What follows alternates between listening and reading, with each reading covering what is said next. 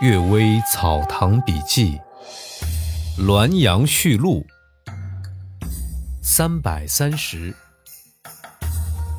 小人之谋。小人的阴谋，没有不降服给君子的。这句话好像迂腐，其实是可信的。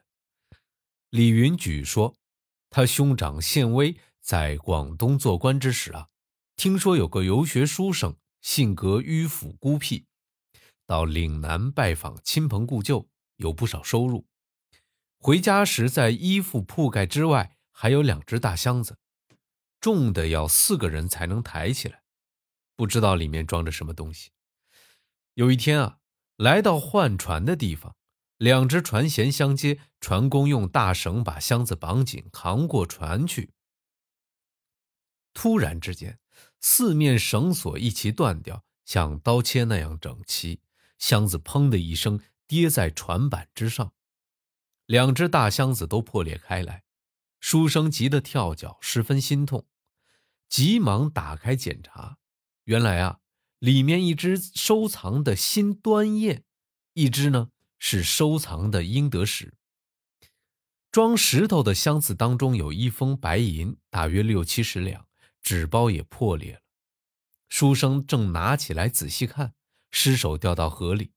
书生请渔人潜水寻找，只找到一小半正在懊丧的时候，同来的船工马上祝贺他，说：“呀，为了这两只大箱子，强盗盯梢船只已经好几天了。因为河岸之上有人家，他们不敢发动，我们心里很担心，又不敢讲。”现在啊，看到箱子里并非财物，强盗已经轻蔑的走掉了。你真是个有福之人呐，还是积有阴功，有神保佑呢？同船的一位客人悄悄对人说：“他有什么阴功啊？最近只做过一件笨事。他在广东时曾托旅馆主人花去一百二十两银子买了一个侍妾，说是只结婚一年多的新媳妇儿。”因为家里穷的没饭吃，所以只好卖掉它，求得家人活命。这妇女上门的日子，她的公婆丈夫都来送行，都又黄又瘦，像乞丐一样。要入洞房之时，家人互相拥抱痛哭，生离死别一般。分手之后，还追上几步，唠唠叨叨的讲些什么。媒婆硬把这妇女拉进去，她的公公。抱着一个几个月大的婴儿，向书生叩头说：“这个孩子没有母奶吃，生死都不定，请求让他母亲再喂一次奶，过得今日，明日再打算。”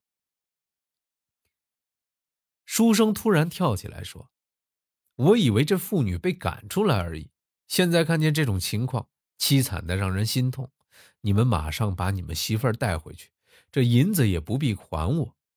古代、现代人区别不大。冯京的父亲能做这件事情，我就不能做吗？竟然啊，当众把这卖身契给烧了。书生不知道，原来旅社主人探知他性格忠厚，就把自己女儿假装成穷妇女卖身来欺骗他。如果他真的娶了那妇女，又另外有狡猾的阴谋。住在同一旅社的人都知道底细，只有他不清楚，到现在还没有醒悟。难道鬼神就把这件事情记录为阴功吗？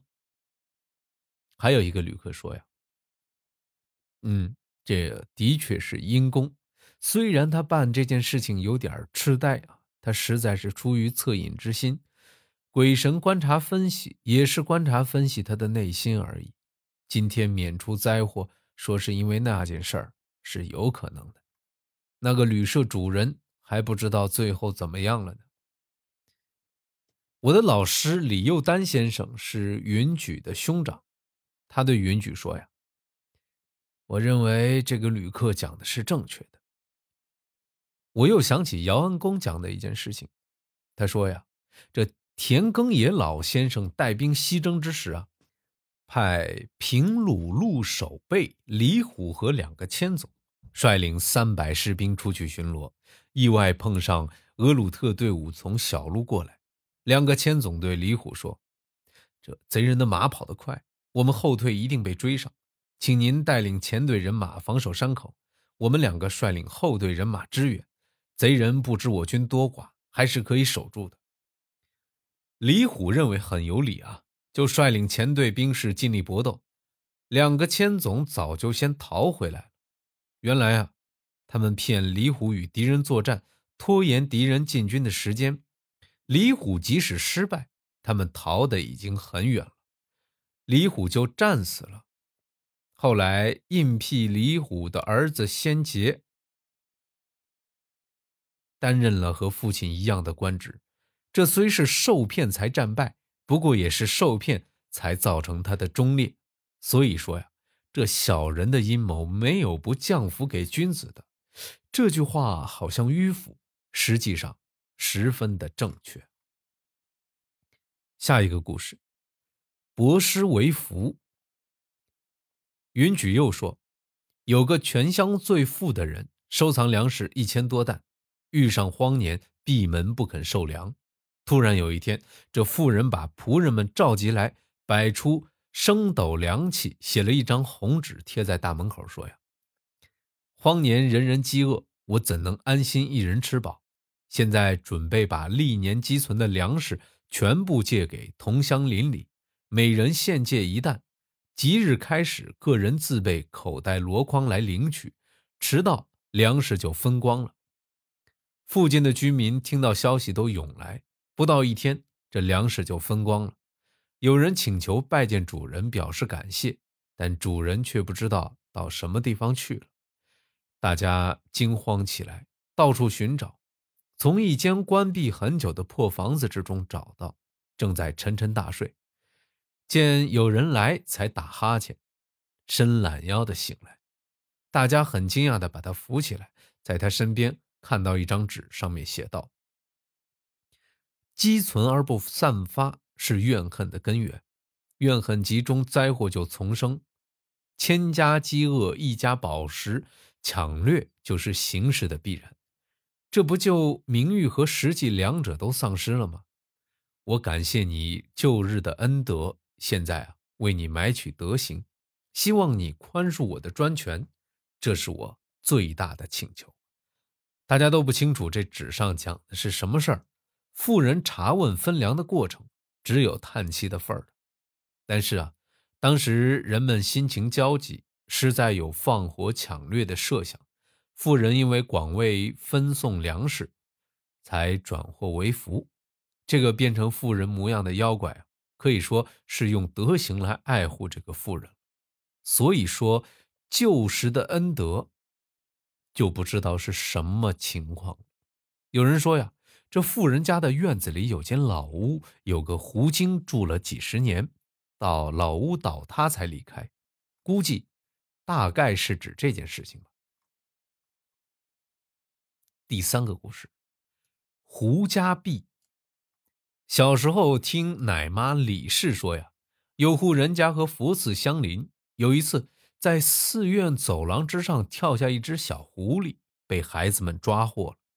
捆绑鞭打，小狐狸吓得爬着不敢动，把它放了，就在院子里走来走去，绝不到其他地方去。喂它食物呢，它就吃；不喂它，也不敢偷吃。饿的时候就像人摇尾巴就是。叫它时好像听懂人话，指挥它时啊，也好像理解人的意思。全家人都十分喜欢，禁止孩子们再去欺负它。有一天。这小狐狸忽然口吐人言，说：“我名叫小香，是钟楼上胡精家中的婢女。有一次因为玩耍误事，又因为你家孩子顽皮捣蛋，主人就罚我被虐待一个月。